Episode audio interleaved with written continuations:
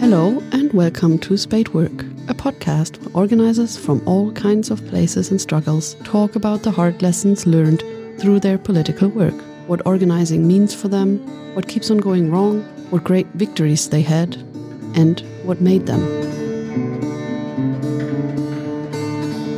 You are listening to our very first episode. When preparing for it, we called it Organizing the Organizers, although later we figured becoming organizers might be more fitting. Daniel and I are currently living in Berlin, Germany, but first met in San Diego. In both places, we were involved in left politics. Like so many US Americans of his age, Daniel basically started with Occupy, moving onto a politics with more organizational density. I would say after the experience of these politics of the square, he, along with many other comrades of his political generation, had a strong desire for something more structured. I, on the other hand, was socialized with very local, more autonomous structures that we partially tried to upscale in, for example, student struggles in the early aughts. In most cases, I have to say, with very little success. In the following years, I was looking for more inclusive ways of political engagement.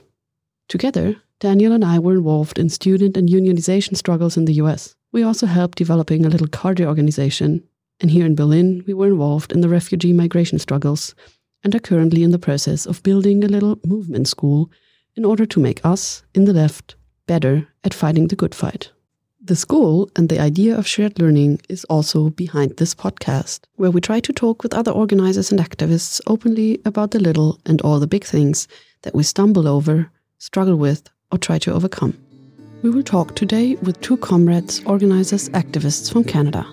Sharmeen Khan from Toronto, where she's a trainer at Tools for Change, an organization that trains people to become better activists, organizers, and changemakers.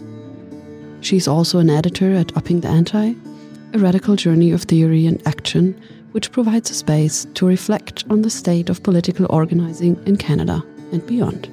Also with us is Chris Dixon, who is an educator and author. He currently lives in Ottawa, where he's a member of the Up Collective, an organization that focuses on building resilient radical movements in their city. His book, Another Politics, focuses on political practices in an anti authoritarian left by collecting voices from different struggles in Canada and the United States. The two have a shared history and struggle, know each other, and are friends. So, welcome, Sharmeen and Chris, and thank you for being here with us on this very first episode. So, both of you have a long history on the left, and all of us here have a history that predates the current political conjuncture that is at least partially defined by a rapid and expansive politicization of lots of folks across the global north, many of which are joining movements and organizations for the first time. And that's a big step. And a really strange one, as we all know, because suddenly you're involved with people in unfamiliar ways in organizational ways. You're trying to pull resources and labor in order to achieve an outcome and effect on the institutions and environments that define our everyday life. At the same time, people actually do have organizational experience, right? Our work or our need for an income gives us the experience of being organized in a larger economic system. But your being at work and achieving that outcome is accomplished through authoritarian and really dictatorial mechanisms. You got to be nice, you got to be a team player, you got to do your part in this organization because if you don't, your livelihood is fundamentally threatened and you can just get fired, right? But that's capitalist organization. The self organization of workers and everyday people is totally different. Here we got to struggle to stay together and to achieve our objectives in our off time from work and without relying on clear, previously established structures and rules, right? We have to build those ourselves. There's a lot of people that are making the leap to self organization for the first time, and suddenly they got to grapple with so many problems in non authoritarian ways.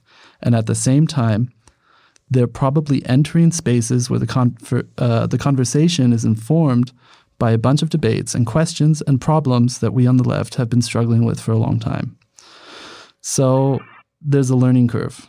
And I'd like to start off by asking you, Sharmeen, Why do people need training and what kind of function do you see tools for change and other movement schools fulfilling? Yeah, well, thanks, Daniel, for that question, and yeah, and that and that backdrop. My last few years, yeah, I have I have spent a lot of time um, just dedicated to this idea of training. I mean, I've been doing kind of workshops and facilitation for around 20 years, but I wanted to be more intentional about this idea of training and education um, because I found that when people joined organizations or joined just kind of different activist spaces that maybe didn't have a defined organizing structure, um, they brought with them just a lot of a lot of bad habits. Um, you know, a lot of habits that they learned in uh, more capitalist-driven, um, you know, relationships or organizations.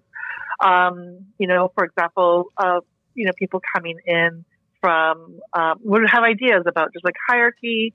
Um, you know, kind of bring in norms around like kind of from the nonprofit industrial complex, um, and not really think about how in the situation can we begin to think about transformative consciousness raising and education that will excite people, bring people on side, rather than um, other forms of organizing, which we see in, let's say, electoral organizing, like getting out the vote and things like that, which don't work, which don't create long-term buy-in, which don't create long-term movements. And, um, you know, it's this kind of grappling of needing to both deal with people one-on-one as individuals, but then also have, um, you know, a vision of like trying to, you know, build either a mass movement or try and reach hundreds of people um, for change. And so my dedication or my interest or I guess passion around training is around um, being able to experiment with different models and being able to unpack a lot of people's long held beliefs in a way that's transformative rather than one that's based on shame or guilt. And for me, in my experience, I have found that when people enter organizations and activism with that um, kind of perspective or kind of feeling around transformation and connection, that creates longer term buy-in rather than trying to guilt people or shame people to do the right things or say the right things. And for me, my, you know, what I want to do is I want to build kind of like, I, don't want to say the word army, but basically uh, a large army of people who are engaged um, and who can, um, you know, uh, not only just like, not only for the feeling of just doing the work, but who can really feel connected and change themselves. Um, so that's kind of where I bring in training. Um, you know, even I think even from I do a lot of like finance workshops and bookkeeping workshops, and I try to even hold on to those values of like transformation and connection, even when it's something kind of that's seemingly boring, um, because I want to have that feeling of investment. So, yeah, that's kind of where I come from with tools for change and that kind of different like pedagogical shift around conscious raising. That's awesome. Can I add something to this? Yeah, absolutely. Um, I just wanted to mention another dimension which I've really heard Sharmeen talk about before, um, and I want to underline, which is that people uh, get involved in radical activism, in organizing efforts. They come into movement, struggle, um, and they may, uh, in some cases, have some analysis of ruling institutions and power and some critiques of how that all operates but that doesn't necessarily mean that people have skills. Mm-hmm. Analysis and organizing skills are actually two kind of separate things. Um, and a lot of times, I think on the radical left, we mistake uh, really sophisticated analysis for the skills that are necessary to actually build movement. And so frequently, what I've heard Sharmeen talk about is that second piece, right? Which is having some of the concrete skills along with the consciousness building and the analysis so that not only can we have a devastating critique of ruling institutions, but we can also have the skills for working with each other and building collectivities in struggle that are actually effective and can operate strategically to take on ruling. Absolutely. That kind of um, leads to the next uh, set of questions because um, we would like to get into some of these more specific elements that training can or should be about. and one almost prefigurative or or one very needed place um, for us in our analysis seems to be that there is a structure to remember. So when you train people, they learn something and then you want that knowledge ideally to remain in the movement even if they might leave because for whatever reason so um, we don't mean remembering in like a ritualized way but more in a line of like infrastructures that keep lessons for struggle so that the next struggle is more successful better.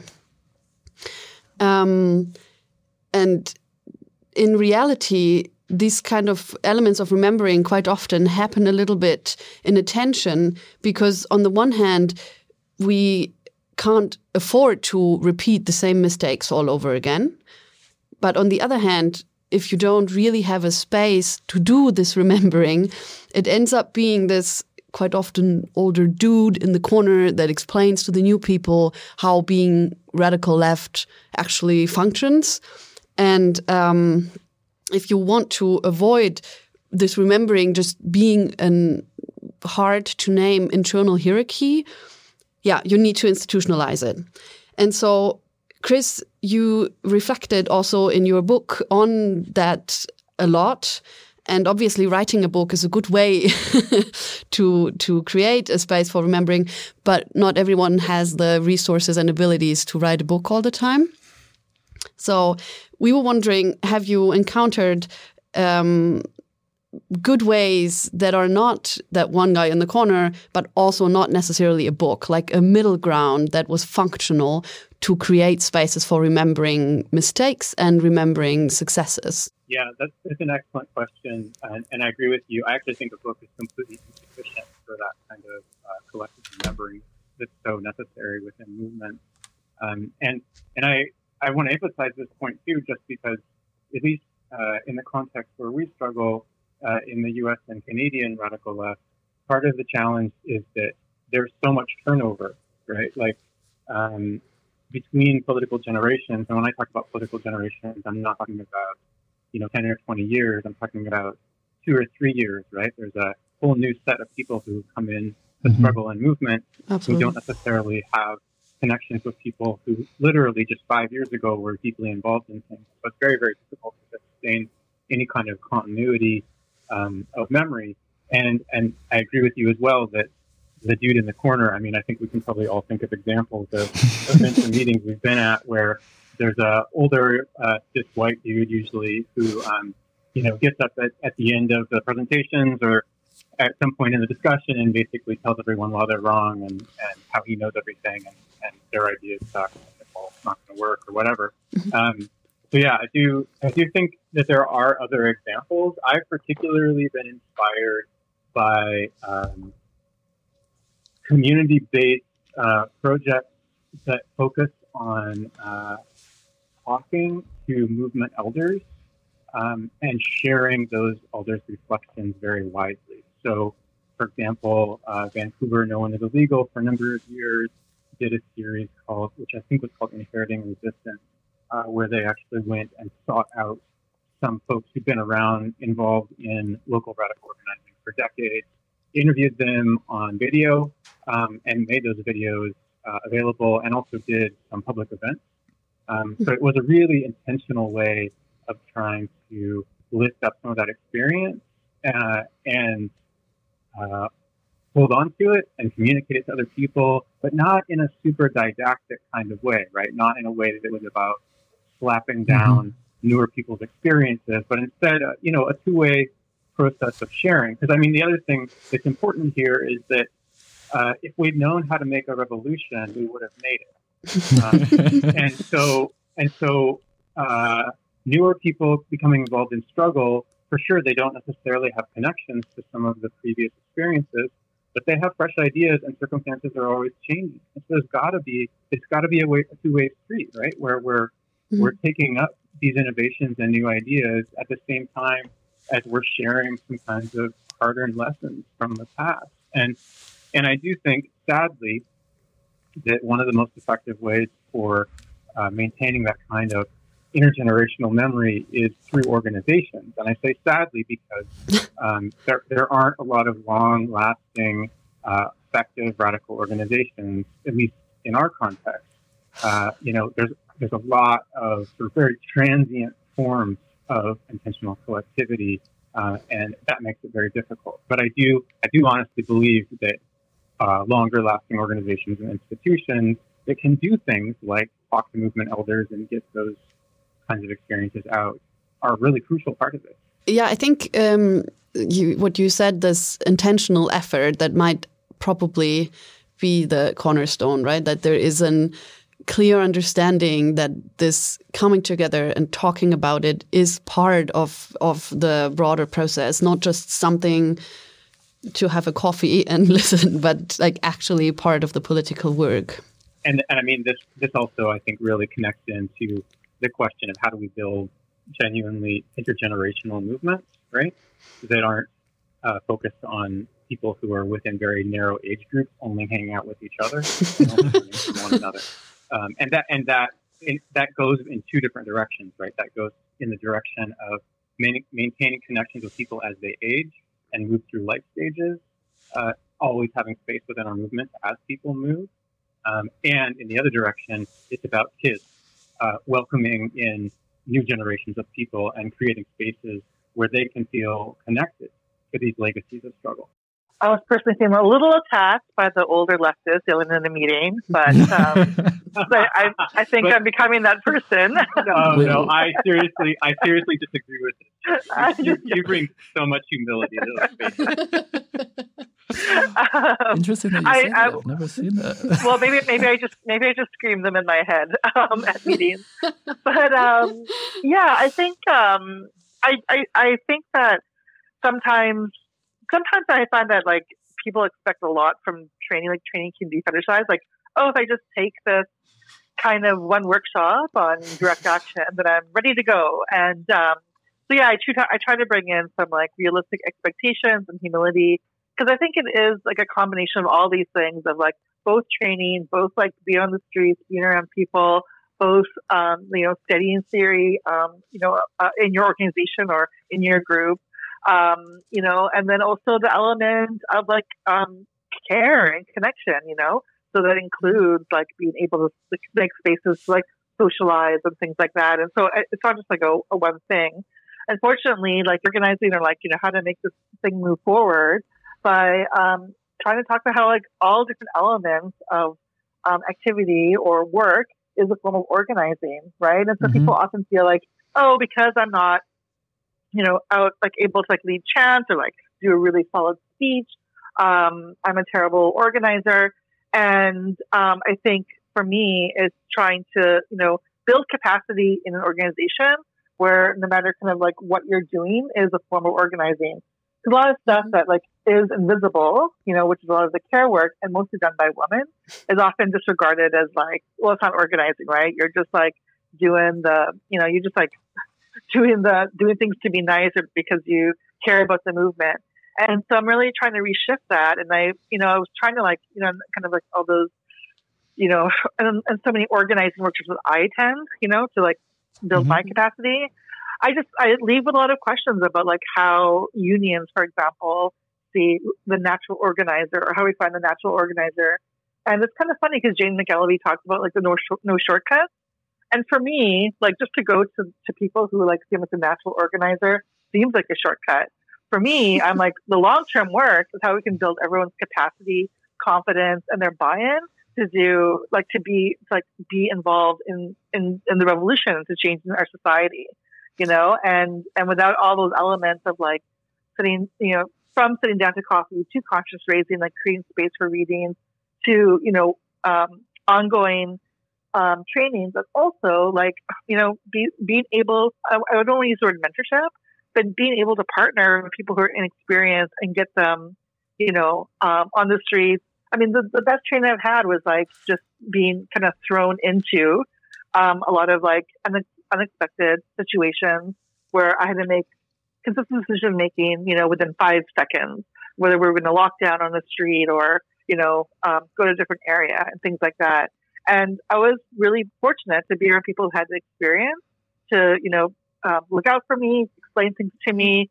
Um, and, uh, I don't feel that exists so much anymore. Yeah, um, I totally feel that. Um, and to to build on that, I want to consider like more feminist approaches to organization and movement building. Some of the problems that you just highlighted, right? Um, like if we if we focus too much on particular characteristics that like say exist within a movement. We miss all the kind of supplemental labor that is actually a part of it right? There's a bunch of different things that are going on.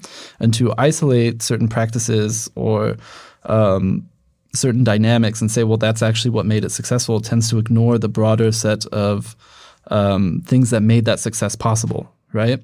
And um, I wanna I wanted to ask about how um, we could think about how in bringing together different people from different experiences, different walks of life, and building have them build something that's fundamentally challenging and needing needed, there's obviously going to be like say conflict, right? And that's something that's ignored in a lot of organizing models, right? Um, there's going to be conflict, conflict that's going to need resolution, which means listening that makes healing possible. And um, I was wondering what um, what are different like practices and mechanisms or soft skills um, that you've encountered, Sharmeen, that uh, help develop an approach to organizing that has care and affect at its center? Uh, very important. Like you know, mm-hmm. if you can move through it, you can end out in a much stronger and more like I just feel like once you move through conflict, you just like more together mm-hmm. as an organization, as a group of people. But that requires skills, right? Absolutely. And that often means like outside mediation or or making the time for that. And I guess some of the you know principles I've seen that have worked too is that even in a big city like Toronto and people coming in and out, that no one is expendable, right? So if someone um, mm-hmm. has hurt someone or um, you know has you know whatever been a center of conflict, that we don't start with like, well, if that person goes, we'll just have more people, you know? And so, um, having that kind of commitment, and for me, it's commitment, it's a political commitment that people aren't expendable means that you have to put in time to, um, yeah, to do that work. It might, it might mean that at the end, they're not the right person for that to work with or their organization, but it does mean a lot of time. And unfortunately, we come, we live in a society where it's like, you know, people are expendable. You know, if you don't like working with someone, you're just supposed to, you know, give them up or um, not hear them out, things like that. Mm-hmm. Um, so definitely, like I've seen, I've been part of organizations that have like come up with conflict resolution processes, spent time with outside mediators and things like that. Um, but it's definitely a challenge. Like it's, it's one that I don't really have any like clear answers or I can point to because oftentimes when you're putting that work into the into the care work, um, and there's certain people who do that, um, and means taking time away from other more immediate things. Mm-hmm. So, yeah. Yeah, totally. Would you too speak for like an institutionalized, I keep on saying that, but like, a, a, let's say, predefined group or space where conflict is addressed? Like to say, we will always have after a meeting five minutes so that it's normalized before a conflict escalates? Or is that like an overemphasis of this will go wrong? I think, uh, uh, Sharmeen, do you want to do you want to speak to this first? No, go ahead. Yeah. I was going to say that, that I mean, I think it, it varies considerably what's most useful for, for what kind of organization, right? Because mm-hmm. when we talk about organizational forms on the left, you know, we could be talking about everything from, um, you know, membership-based organizations with really enormous memberships and, and elected leadership, like some unions, right? Mm-hmm. Um, or certain kinds of uh, community organizing initiatives, uh, all the way to you know tiny ad hoc activist groups. Um, and and obviously, I think different kinds of approaches for working with conflict and harm are relevant for, for different kinds of organizations. That mm-hmm. said, I do strongly believe, um, and I'm, I'm curious to hear what Sharmeen thinks about this. I do strongly believe that it's worthwhile for groups of people when they're working together to make plans about what they're going to do when there's conflict mm-hmm. and or harm mm-hmm. before it happens. I think, which is not to say that those plans pan out, right? It's not to say that like policies and structures that people agree upon um, are going to like smoothly work. But I do think just giving some collective thought to um, you know what what you're going to do, right? Whether you're going to like uh, have someone you turn to as an outside mediator, whether you're going to do some kind of circle process um, where you really intentionally try to, to get into the conflict, um, whether you, you have a formal kind of accountability process around harm. I think it's worth talking about all that stuff. And uh, in our context here in Ottawa, um, in my collective, we put a workshop on a couple of years ago called Planning to Be Good to Each Other, which was specifically about trying to get other organizations here thinking about preparing some of those kinds of structures and policies before things go badly. Um, and we found that people here are really hungry for tools for how to do that. Mm-hmm. Um, mm-hmm. And and I think part of the reason why is because many of us have experiences of things going badly and there being nothing in place mm-hmm. to work with it. Um, and often then we really fumble, right? Um, Absolutely. And and so I do think to whatever extent we can do some of that pre-planning, some of that structure building. I'm in favor of that kind of that kind of institutional orientation. Totally. I have yeah, I, I agree that that central. Is just you know people are super complicated and like I mean I organize No One is Illegal here in Toronto and we've had this long-standing conflict resolution process and I have found that most people, when conflict happens, just don't want to use it, you know, and they just leave. Um, and it's sort of been the majority. And we were now, we're now reflecting like, okay, well, we spent like months like getting feedback and, you know, developing this like really awesome policy that we've shared with other organizations, being like, yeah, we have we have the shit here, follow follow what we do, and um, and then for some reason it just like never really uh, pans out mm-hmm. when the when the conflict actually happens and and where I found that things kind of um, tend to, you know, you know, where a policy or an agreement can't really uh, be used in a really like straightforward way, is when people feel like um, they've been harmed, you know, on the level of like, you know, um, there's been a lot of racism or sexism that they've experienced, and it's become so toxic that they still just can't participate in this like very, you know, linear process of like first you talk to the person and then you bring in a mediator, and then you have you know things like that. Mm-hmm. Um, mm-hmm. Sometimes what people need is to go to straight to you know to um, removing some harm in the group, for example. And so, yeah, I I do I definitely like am really really really uh, supportive of like being prepared for uh, uh, uh some uh, you know mm-hmm. around things that um, yeah that might cause like conflict or, or, or harm.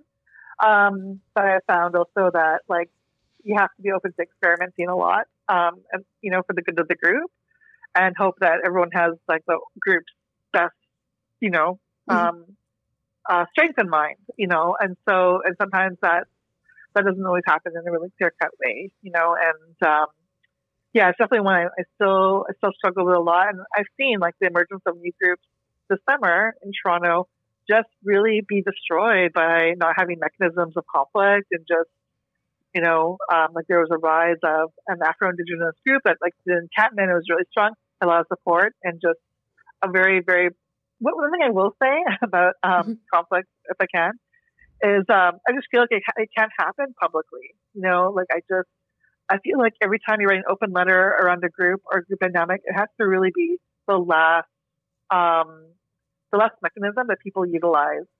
Mm-hmm. Um, because I feel it really destroys the group to have that a public eye on something that, you know, before everything is followed in terms of like mediation or internal, um, you know, um, I feel like that kind of public display of conflict really, really minimizes people's confidence in organizing and activists, right? Like, oh, I think a lot of people who when I talk to you are like awesome, and I'm like, do you want to join something? They're like, you know what, your groups are really toxic. I see you all following each other on Twitter or Facebook, and so one thing I could say about like you know creating a good like being good to each other is to like not use those kind of public means to call out people or like talk about these problems.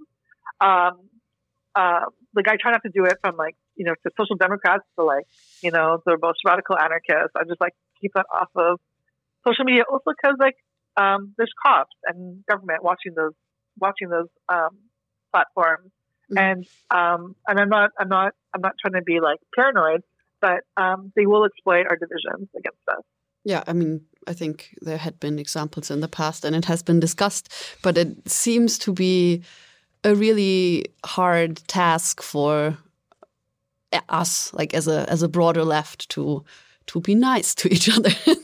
It's a bit shocking, actually, when you think about how widespread it can be. But on the other hand, I also feel it does actually connect to the I don't want to say burden because I like struggling for uh, change, but it is obviously resource intensive in, in terms of time. It is not always rewarding. There are struggles lost. I think around um, like migration and residency questions, there is a lot of people that su suffer severely. Like all these, there's a lot to to carry, and sometimes it might just find the wrong exit. but you said something when you talked about the the conflict resolution ideas that people then just leave the group and that all these ideas you had before don't really work out, which really leads to the section I'm very interested in on accountability, how to find a way to create accountability towards each other in a political group. It's not that relevant, I feel, in like very small cadre-like organizations where you have like uh, where this accountability comes by just knowing each other very well and maybe calling each other constantly for, and having beers together or whatever, and it creates this kind of bond. But if you have a group that tries to be a bit more open or or aims to grow or be like more of a in direction of a movement, you see quite often that people just cycle in and out so fast. And that's not about shaming them because we don't always have control over what we do in our with our time. Um, people have very different reasons to come in and to go out. But obviously, it's it's problematic, or it's not problematic. It's it's very exhausting for those who stay if there are people that you try to welcome. There are there are people that you try to get in but you never really know if they stay. Like it creates a frustration, I feel, that then also burns out those who who might have spent more time in the group. And so I was wondering in this accountability that we don't want to be a policing, that we don't want to be a control, or if you don't do your homework, you can't come back. You don't it, want to shame people. no, exactly. um, stay so if, in the meeting. you have to stay. exactly. That's not what you want. You want to have that you want to give people the freedom to decide if they have the resources to be there or not, but you want them to do that probably considerate. And so I was wondering if you I don't even know if I would ask Sharmeen. Maybe I ask Chris because Sharmeen. I want to hear both of you to it. Um, if you have like ideas how to address that. Accountability is a, um, a challenge.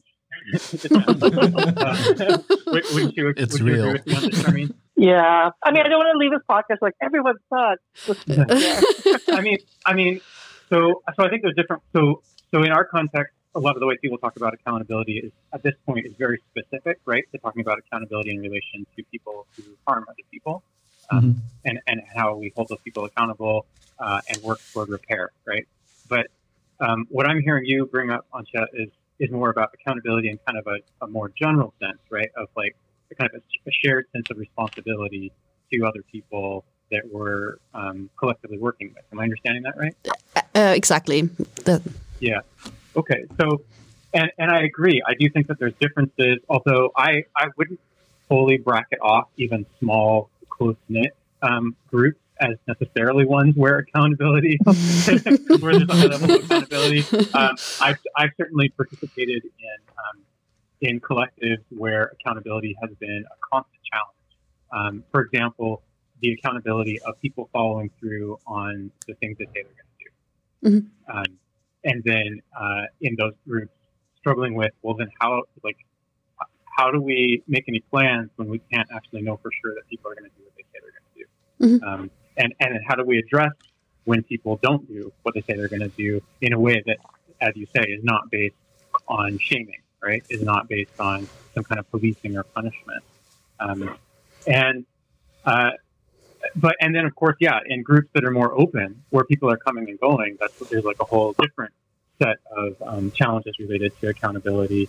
I mean, I do think, and maybe this is maybe this is too vague or abstract, but I do want to address um, the kind of set of habits or norms that I think we frequently uh, conduct ourselves with on the radical left that tend to make it um, uh, make it normal for people to overcommit constantly, Mm-hmm. um, Mhm. to constantly say they're going to do, and to feel pressure from other people around them to uh, say that they're going to do more than they actually can do, and actually, in many cases, to not really have a good understanding of what each of our own individual capacities are. Mm-hmm. Um, so to sort of constantly be pushed and pressed.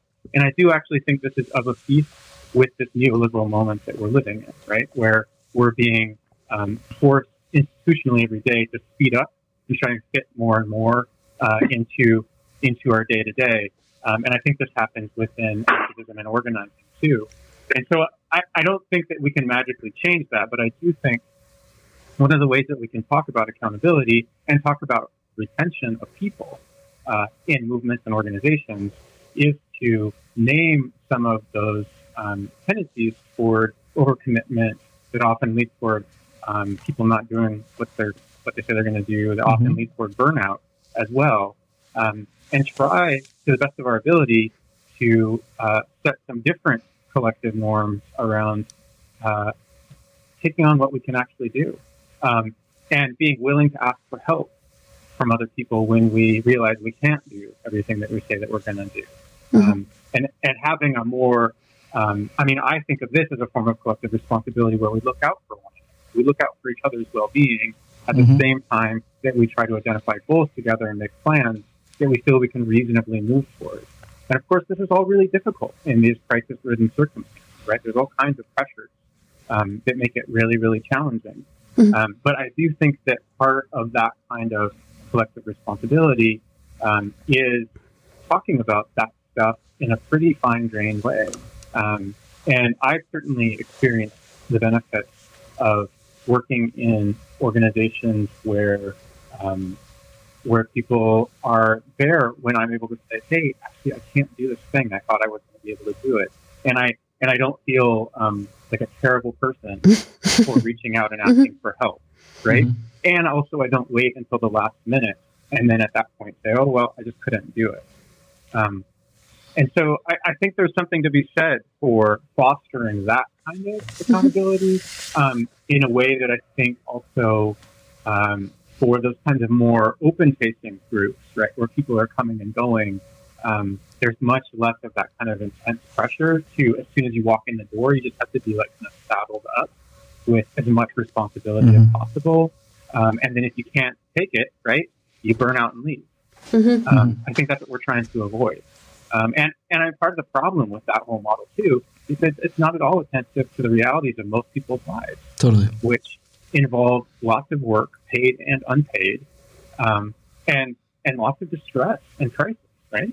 Yeah, I think kind of when we're talking about people's capacity, it is like it's gonna it's getting pretty bad now, and I, I just feel it's gonna be getting worse. You know, um, as uh, not only like people don't know what their life is like next month, I feel people not knowing, you know, how they're going to survive week to week, day to day right now. Um, Mhm. you know, and um, and we don't want to be a movement of just you know like class privileged or income privileged folks who can who are able to do stuff. Um, and um, the question of capacity, is, I feel, is always like tied towards this kind of um, performative activism that sometimes people engage in. Um, but sometimes it's, it's more important to be outwardly facing as like, um, you know, how people see us or strong or like who's who can be solid, who has a good analysis. But really, the commitment is like how we can build with each other, how we can build people's capacity with each other. Um, and uh, and I mean by building capacity also, I don't think that means by like how you can engage in work, like what you can bring, you know, work wise, um, but how you can bring your skills, however they may be, um, and and and feel like you can stay. Um, I think also like a lot of times people don't make room for mistakes, um, and I think when this sort of a crisis of accountability, um, people don't. Uh, and I really am speaking now of like you know um, this kind of um, like Chris's partner writes this, has this great book about this purity politics and Um, I feel that has that is a huge issue right now. Like, mm-hmm. I don't believe that we have an issue with like you know cancel culture or things like that. Mm-hmm. But I do think there's a certain level of expectations around certain politics or like skills that people should have before they come. And I think we need to embrace that we, as we grow, we'll, we always will be having to encounter mistakes and we need to find a process of dealing with those mistakes, whether they're serious or small, um, and, um, and, and, and how those mistakes can make us stronger, right? And not divide us, uh, because people have different expectations about what people should bring to the group. Um, but yeah, I find that like uh, the sort of question about accountability is often that there's not a shared vision of like what the outcome should be. Mm-hmm. You know, um, should there be mistakes or harm um, with the group? Um, there's a lot of division in the group of what the shared outcome is, and a lot of people tend to stay focused with the process around like calling out someone or shaming someone. But um, I was trying to start every kind of conversation, whether it was about conflict or harm or accountability, with like, what is all our vision of like the best outcome of the situation? And right now, like, and I'm in um, a few groups right now. There's kind of like a crisis around capacity. We're shrinking. Um, a lot of people have left. And I try and like at every meeting, just be like, let's just center what our what our central vision is as a group. You know, what do we want to do? Like long term vision. I feel like that really helps ground uh, these kind of questions and struggles. You know, mm-hmm. around centering the group vision rather than like the individual conflicts we have in the group we really have to think about how to build like that basic layer of uh, solidarity between membership, right, or between people that are involved in these different uh, organizations. And like thinking back, um, I was reading an article the other day about uh, farm worker organizing in California, and how like you know long before Cesar Chavez, like that kind of um, there there had always been uh, militant farm worker activity in California. And the basis of that was built around, um, you know, like kin structures in the in the countryside, right? Um, you had families like you know cousins, uncles, um, nephews, uh, sons, fathers that were all working on the fields, and you had this basic solidarity that was there. So when this militant action was needed, like people were going to obviously show up because that was like you know it's your dad that just got fired, um, and you're going to step in on that. Um, and it doesn't need to be like a kin structure, right? Like looking back at my union activity at uh, the University of California, like the moments in which like um, the organizing core there and the union was at its best was when we had like unknowingly built like really good uh, mechanisms like where we got to bond with each other and really got to know each other. And I, I really hate saying this because at the time, like I really like didn't like any of this like oh we have to like group build and it felt like totally like hippie esque. But like looking back, it was like when we were doing that quote unquote hippie shit. Um, like we're really building the basis from which we could rely on each other and count on each other and do even better things with each other yeah, I, I feel that that's also something that then either gets ignored in a lot of talking about organizing today, like how do you build that kind of culture of solidarity, or it gets like shrugged off as some kind of hippie shit. Sharmeen, do you want to say something about hippie shit? uh, I mean, yeah, I mean, no, you go ahead, Chris. I mean, I tend to okay. be like, yeah, go ahead. Sharmeen and I have had many conversations around this topic. Wouldn't, wouldn't you say that? Sharmeen? Yes. it didn't show at all. um, yeah, yeah. I mean, this is something that I've like consistently count, encountered, right, in talking with activists and organizations across North America.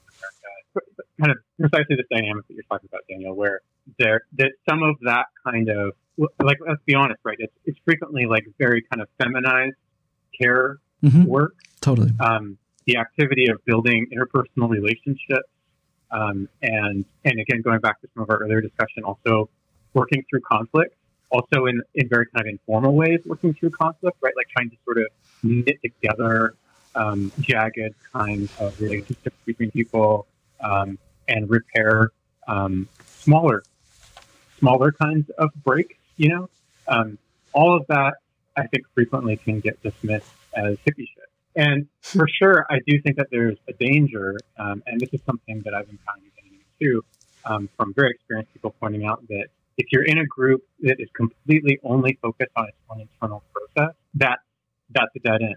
Um, it's, and it's like it's a, like a sort of uh, spiral downward that you can just go into. Um, that frequently that just ends up with people sort of swinging themselves out of it mm-hmm. um, in exhaustion. But um, at the same time, I don't think that we can afford to just disregard all that hippie shit, right? Like I do think that building those kinds of bonds and those relationships um, and in really non-instrumental ways, right? Like yeah. in the ways that are like we care about other people, we're curious about other people, we um, are happy working in communities of people, right? Yeah. Um, and and that is a basis for struggle, and it's also an outcome of struggle, right? Like when people participate in struggle together, we build those bonds, like through the experience, and they're they're unpredictable. Yeah. Um, I mean, I've had that experience here in the last couple of years, um, just working in a, a, coalition trying to push back against uh, the ruling provincial government, which is super conservative and trying to run an austerity program. And here we tried to build um, some alliances between some very different kinds of organizations in the city, and it was really challenging in so many ways. Um, and also, I like met some amazing people, and and uh, there were we had some kind of moments of very unlikely forms of alliance um, that were partly based on us just getting together regularly and being in the same room um, and taking us some spirit of curiosity about what each other were up to. Mm-hmm. Um, so I do I do think that that kind of uh, activity is crucial and shouldn't you know really shouldn't be sidelined. I, at, at, the, at the end of it, I just the, the last thing I'll say is I think what we're what we're involved in is trying to rebuild cultures of solidarity right? Like, mm-hmm. I think there have been some previous moments in movement histories on this continent where there have been some very, very tremendously strong cultures of solidarity. Mm-hmm. And I think what we've seen in the last 40, 50 years is an all out assault on those cultures of solidarity. Um, mm-hmm. Whether we're talking about the assault on the Black liberation movement, whether we're talking about the assault on the labor movement and the power of militant uh, union organizing, you know, whether we're talking about the assault on feminist and queer struggles, right? Like, um, so I think what we're doing right now is trying to rebuild and, and in some sense take cultural solidarity building in a more ambitious direction. But I don't think we should have any illusions. I think it's going to take a long time to, to build those kinds of like, uh, like strong uh, cultures of solidarity that we actually need in, in order to take on ruling relations. Which isn't to say that we can't start doing it and shouldn't start doing it, but just take a long view of it. If I can just make a few comments about this, and there's also another hard question for me too, because I, um, I think people will say like I'm pretty good at maintaining relationships and like I do share a lot of care, but like sometimes I am kind of like I just want to like do the work. And um, I want I want to be in a group that like just like you know does good work and like can experience a few wins, you know, or like see a small win tangibly in front of them, um, and not be so bogged down with the internal stuff. Um, but um, you know, and, and also how I, I try and imagine like the organization I'm in, whether it's like No One is Illegal or tools for change or you know Upping the Anti is um, that I want to be able to work with people I I'm not friends with, I dislike or disagree with, and that we can still somehow work totally. together. And I feel a lot of times people see activism or movement as kind of magical entities, but when they enter, they'll have beautiful friendships and they'll have like all these things taken care of, and they'll be like this group hug. And I just feel like it's really important to be say that it's not going to be that. And um, I'm not trying to be like, don't come to movements to make friends, but I'm just sort of like, I try to be real with like when you kind of do organizing and start new groups or join new groups, you're going to have to figure out ways to work with people that you might not like, that you might not hang out with after the meeting. Totally. You know, and that and that should be okay. Totally. So yeah, I'm a bit like I'm a bit like you know I flirt with the hippiness a little bit. Like definitely I do, but but we got to get to um, work. but I don't. But I don't. I don't. I, I want to be real and be like we can't replace the like the the stuff that was stolen from us from neoliberalism. I personally really like Chris. Um, That's on record. yeah, I, I, really like Chris. no, um, I, I just wish we could say care. something. Again, um, I'm really stuck on the being nice thing. Like, like I don't know. I just like listen to or I just watch interactions online and I'm like, what the fuck? Like, how could your res- how how is that comment supposed to elicit a good response by anyone? and even even if even if like the point was like a solid kind of like qualm or something, the way that it gets delivered is just in such bad faith and so uncomradely that it's just like, well, this is why we can't have the good things, you know? Because like, if this is how we treat our friends, like, who needs enemies? Like, again, I'm I'm totally with Sharmeen. Like, when me and Sharmeen see each other here in Berlin, or um, like we always talk about like oh dude i just want people to to function or resign to quote Sharmeen but uh, obviously uh, that doesn't make for a fun organization um, and most of them resign. most of them then resign is the problem. Uh, but no, but like just in general, like even like for example, when, when I was in a graduate in the graduate student union, like when we were trying to tell people to to join the union, like one of my friends was like, I don't know, like I start telling them about the dynamics of the union, and it's like, run, like run away from this. but I think that the the I, I just want someone to say something about like being nice, I guess, and how that really should like I think all of this was about being yeah. nice. yeah. Well, so so this reference to being nice uh, it comes I- from another politics, right? Yeah, yeah. Like when when you had to highlight that as an approach, Yeah, yeah. like I lolled really hard and like cackled in my room and then cried. yeah, I mean, the being nice was just, it, you know, it, it was one example of, of something that uh, you know, came up in some conversations with, with various activists and organizers. And to be honest, I, over the years, have kind of had some, I guess, maybe some self criticism about framing it in terms of being nice, because I do think there's a kind of white middle class niceness that actually is about completely ignoring injustice and violence. totally. Um, and I'm not interested in that kind of niceness, right? hmm Um, so, but at the same time, like, you know, like one of the people I interviewed in that book was Harjeet uh, Singh Gill, and uh, he, uh, he, a longtime organizer in California who'd been involved with the Wobblies for a bunch of years. And at one point in our conversation, he just flat out said, you know, what's really important is just don't be a fucking asshole. And um, in terms of organizing, and I was like really struck by that, right? Because yeah, as you're saying, like there, we can, I think, all think of examples of people conducting themselves in actually really, really cruel and mean ways toward toward comrades, uh, it, often in in ways that I think are really unjustifiable. Totally. And I think part of the challenge is that uh, this came up for me when, when I was listening to Sharmeen talk about conflict, which and, and I, I feel like you really have like such tremendous insight there. And I think part of the trouble is that we have different registers of how we do conflict, and one register of how we do conflict is with the institutions we oppose, right? Like how we do conflict with ruling institutions and with the people who run those. And then there's also the kind of conflict we have, which I think can be very generative and productive. Uh, Well, I mean, the other kind of conflict can be generative and productive too, especially if we win. Um, Mhm. But then there's the, the kind of conflict that we have with, with each other, within our movement, within our organization.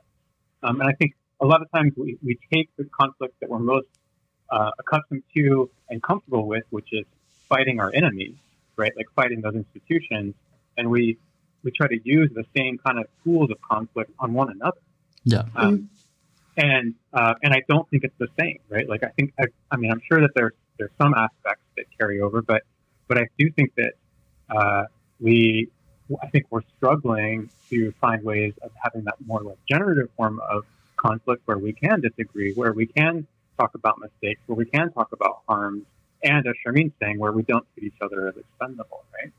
Mhm. Um, and and I think that's the part about you know bringing um, a kind of uh, approach of like care care toward one another, Mhm. um, and uh, and I do think that that's essential also for this question of retention, right? Like people people aren't going to stick around if they feel like they're just constantly being um, disregarded and attacked. And yeah, I mean it's a whole Daniel, what you're talking about online with the kinds of conversations that people have, kind of like tear down culture is, is absolutely ridiculous. Um, I mean, I'm most interested in asking people questions, even people I really disagree with. Most interested in asking questions that help me better understand how they're thinking about change and how change is going to happen. Totally. Mm-hmm. Right? Mm-hmm. Um, because it, to me, that's about like, okay, so where where do we overlap here in terms of the change making that we want to do together, rather than like let's get into the like fine grained differences between us. Um, and also, you know, I I increasingly feel like um, I'm not particularly interested in attacking people that I disagree with politically on the left. I'm more interested in trying to build the stuff that feels most promising and useful. Totally. To me. Because mm-hmm. um, it, it feels like you could spend a lot of time like going after the people with whom you have disagreement. Yeah. Yeah, and that gets you nowhere. yeah. Yeah, I mean, how I feel about niceness. Yeah, I mean, I, agree with a lot of that. I um, it's it's it. I find it difficult because peer, people's experience of that is very subjective, and I don't think there's a, a level that will, you know, the, the, the universal, you know, understanding. Um, and, um, mm, and, and also I think people can, I don't know, I, I always make, um, with Chris about this that, you know, the first, like with Ethne Anti, I was working with like some pretty like mean Trotskyists. I think it just made me deaden me inside. I can work with anyone now. Um, and, um, and maybe, uh, maybe everyone should go through that. I don't know. Um, I don't recommend it, but I think, um, I think like in addition to like all the things you're talking about, I am always curious about like what is it where people want to join, you know, really mean movements, you know, like um, why why is why are like why is the alt right or neo fascist movements why are they getting uptake both online and in person? And you know why do people join churches when you know religious things when like they you know religion is quite mean and cruel in some ways. Mm-hmm. and um, I think like all those elements of organization I think we have to copy them or we have something to learn from. But um, but I think it's being able to articulate both like a politics that resonate with people like based on their own um, like circumstances and, and make and make them feel like yes, I cannot I cannot just like continue life without organizing and trying to change that. I cannot just like resign myself to a life of hardship. And this, you know, group or this movement is speaking to that. And I feel that sometimes the very public conflict that, um, you know, the left has and like, and that is now having an uptake in liberal media, you know, with cancel culture that, you know, there, are, it's obviously like a big like blemish on like activist movements that engage in that very public, you know, um, public conflict that we do. Um, even though I think it's totally exaggerated and it's been used as a way to mm-hmm. like really mm-hmm. tear down effective social movements. Totally. But um, I think um, rather than like what we should be thinking about is like having public um, displays that um, not only articulate politics, but also the kind of world we want, right? Which is where um, care is central, right? And so um, whether you're talking about childcare or whether you're talking about um, living wage or having like public um, long-term care homes, um, things like that. I feel like being able to articulate that, like those are just our political goals, but that's also how we want to um, relate to one another. Um, I think being able to like be like publicly state that in more coherent ways and effective ways would maybe shift things a bit. Unfortunately, right now, yeah. I think when um, there's any kind of like mainstream public, you know, awareness about the work we're doing, it's often, you know, anger or, you know, um, like, look at these, like, you know, uh, vigilantes trying to like throw people out of their jobs and things like that. Um, I don't think that's our fault at all. But I think what we need to do is articulate um, our politics in a way that speaks to liberation and kindness, which is be nice. I feel that's like a, my definition of nice, you know. Totally, um, totally. But I, I, I do think that people need to be. I think that people um, expect niceness. I, I, I often feel in this in this culture I, I'm in right now, people assume that means no conflict, you know, and I, I think that is like a like a false equation, or you know, I, I think people need to expect to be engaged in, in conflict and discussion um, around these political ideas that are trying to put forward. And um, yeah, whether that's nice or not, I don't know. It's hard for me to judge, but yeah, let's leave that there. awesome. Well, I think that just about covers everything we had lined up, team. Uh, thank you, Sharmeen. Thank you, Chris, for coming in. It was a pleasure to join you. Yeah, it's good to talk to you virtually. Maybe we can do it in person one day. That would be nice. 100%. Can find out more about Sharmeen and Chris in the episode description. Thank you for tuning in to Spadework Podcast, an educational project by Werkstatt für Bewegungsbildung, a movement school dedicated to providing ordinary people with the tools capable of building resilient, rewarding, and effective political organizations. Please find a link to the Werkstatt in the description. This project is made possible by so many labors. We'd like to thank Jana Engel for being our babysitter for the evening. We'd also like to thank the Rosa Luxemburg Stiftung and Roar Magazine for their comradely support. Artwork and music are a product of Solidarity by Amanda Prieb and Tyler Dawn. You can find links to Amanda's art and Tyler's music in the description.